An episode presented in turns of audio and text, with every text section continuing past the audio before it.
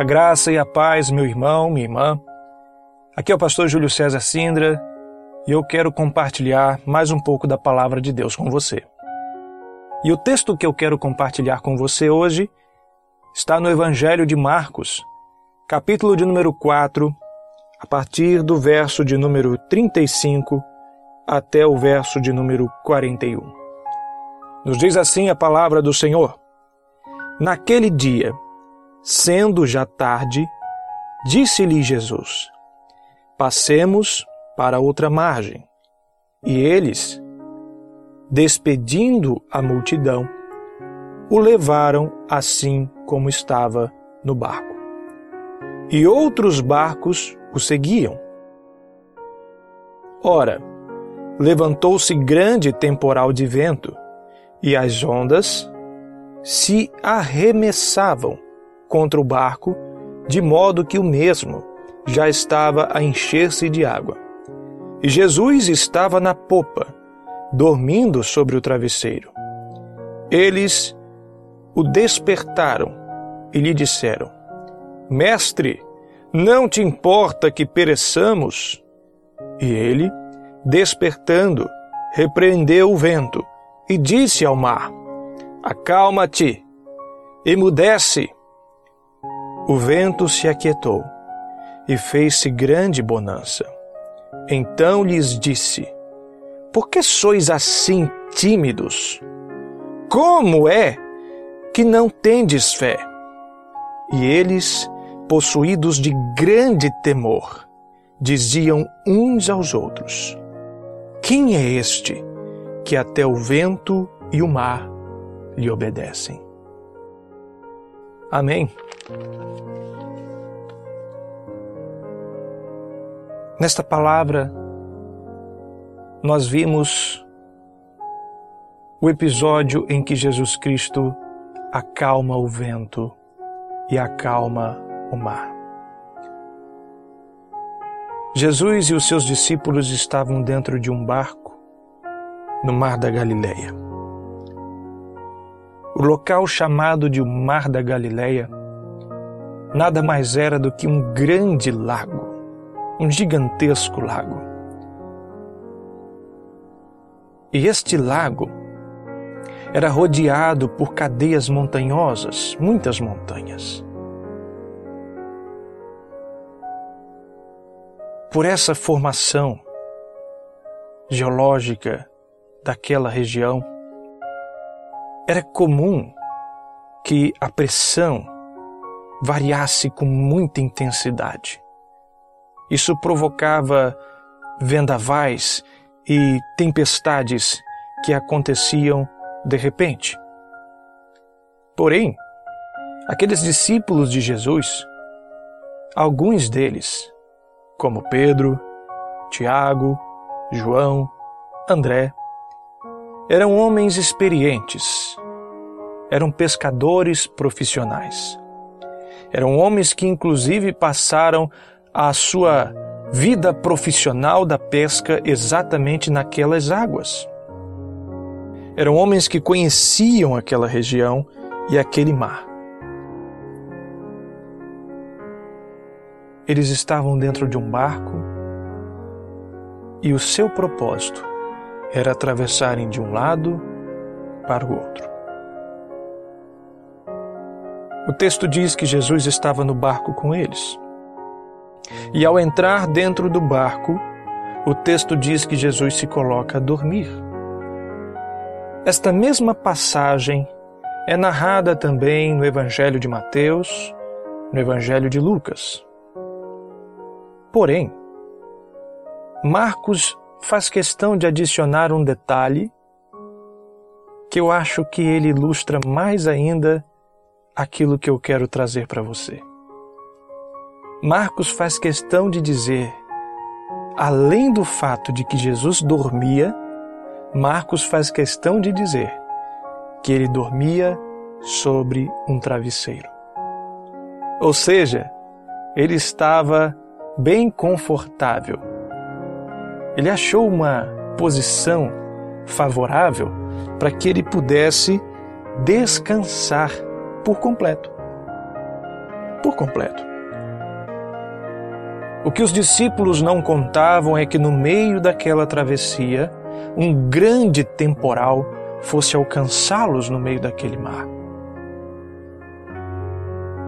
O temporal foi tamanho que homens experientes na travessia daquele lago, homens que passaram grande parte das suas vidas nas águas daquele mar, ficaram assustados e atemorizados porque as ondas e o vento eram fortes demais. Eles de fato começaram a pensar que as ondas iriam virar aquela embarcação, que o vento faria aquela embarcação se desfazer em pedaços. E então, aqueles discípulos percebem que eles não podiam fazer nada e começam a clamar. Porque eles olham Jesus ao lado dormindo enquanto eles desesperadamente tentavam fazer alguma coisa. Talvez jogar a água para fora com as mãos, não sei. Mas aqueles homens deveriam ter tentado de tudo que eles aprenderam na profissão deles. Eram pescadores profissionais, conheciam a embarcação, conheciam a região, conheciam aquele mar, talvez já tenham feito aquela travessia inúmeras vezes, porém todo o conhecimento, toda a técnica daqueles homens naquele momento não era suficiente, não servia para nada. E o que mais incomodava aqueles homens era olhar para o lado e ver Jesus ali dormindo, enquanto os outros, desesperadamente, tentavam fazer algo para se salvar. Jesus acorda e o resto da história vocês já sabem. Ele repreende o vento repreende o mar e chama a atenção dos seus discípulos e diz: Será que vocês ainda não têm fé? O final da história nos diz que os discípulos olham maravilhados para Jesus e dizem: Quem é este que até o vento e o mar lhe obedecem? Pois bem, a gente fica tão encantado com o vento e o mar obedecendo a Jesus que a gente faz como os discípulos. A gente se pergunta a mesma coisa: quem é este que até o vento e o mar lhe obedecem? Porém, deixamos passar às vezes despercebido uma grande lição que Jesus queria nos ensinar. Qual era, pastor? O descansar em meio à tempestade. Tem gente que acha que Jesus não se importou com os seus discípulos. Os discípulos pensaram assim. Os discípulos pensaram: será que ele não se importa conosco? Será que ele não se importa que nós vamos perecer, que nós vamos morrer?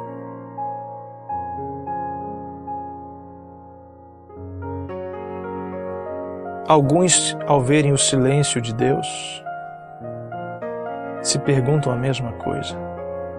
Será que Deus não vê o que nós estamos passando? Mas Jesus não estava sendo insensível e nem indiferente. Na verdade, ele estava querendo ensinar uma lição aos seus discípulos. E é por isso que ele faz aquela advertência aos seus discípulos. Será que vocês não entendem? Será que vocês ainda não têm fé?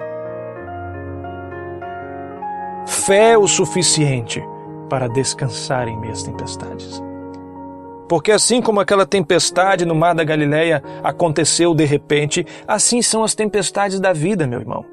Elas nos pegam de repente as tempestades da vida, elas não avisam. Não existe uma previsão do tempo para prever as tempestades da vida. Assim, nós não sabemos prever quando um, o dia mau chegará sobre nós.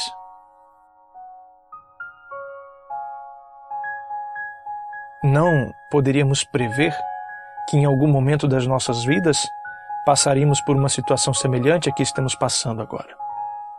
É assim. São vendavais que nos pegam de surpresa. Mas a grande questão é: você consegue descansar em meio à tempestade?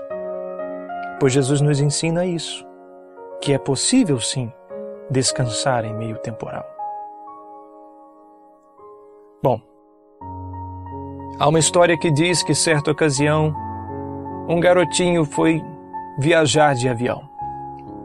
É sabido que menores de idade não podem embarcar um avião sem a presença de um responsável. Mas aquele garoto entrou sozinho no avião. As pessoas ficaram curiosas. Mas o avião levantou o voo e seguiu seu destino. No meio da viagem, o avião passou por uma turbulência muito grande. O avião começou a tremer, chacoalhar. E no meio daquela turbulência, as luzes começaram a piscar dentro do avião. As máscaras de oxigênio caíram sobre as poltronas, sobre as pessoas. O desespero começou a tomar conta. Choros, gritos, soluços. O pavor reinava dentro daquele avião. Porém, aquele garotinho, sentado em sua poltrona, lia tranquilamente uma revista em quadrinhos. Uma senhora sentada ao seu lado ficou tão impactada com a paz daquele garoto no meio daquele caos que ela não se aguentou. Ela virou para aquele garoto e lhe perguntou: Menino, como que você pode estar tão calmo no meio de todo esse desespero? Aquele garoto olhou bem nos olhos daquela senhora e disse para ela: É porque o meu papai é o piloto. A confiança daquele garoto em seu pai era tamanha que ele podia descansar, crendo, confiando que seu pai o levaria em segurança até o destino. O que Jesus queria ensinar aos seus discípulos dentro daquele barco era a mesma situação. Jesus queria mostrar para os seus discípulos que quando Deus está no controle da situação, não importa quão violenta seja a tempestade, não importa o, o, tamanho da tempestade, o que importa é que se Deus está no controle da nossa embarcação, Ele vai nos levar em segurança até o final. É como já ouvimos inúmeras vezes: Deus não nos livra do problema, mas Ele nos livra no problema. Deus não vai livrar você das tempestades da tua vida. Ele tem poder para isso? Sim, Ele tem. Mas é no meio da tempestade que Ele vai ensinar a você que Ele está no controle de todas as coisas e não você. Sabe por quê? Porque foi no meio da tempestade que Pedro, Tiago, João, André, pescadores profissionais perceberam que todo o esforço humano para salvarem a si mesmos era inútil diante das tempestades da vida. Diante das tempestades da vida, nos resta fazer como Jesus, descansar em Deus. Mas fique tranquilo, porque se em algum momento você sentir que a sua fé é pequena, você pode clamar, porque quem tem Cristo no barco sabe que se clamar, se não aguentar, se não suportar, se a fé for fraca demais, pode clamar que com Cristo no barco ele se levanta, ele acalma o vento, ele acalma o mar, ele acalma a tempestade. E nós podemos continuar em nome de Jesus. Que Deus abençoe a sua vida, meu irmão, minha irmã. Descanse. Descanse em Deus ele vai nos levar em segurança até o final da nossa jornada.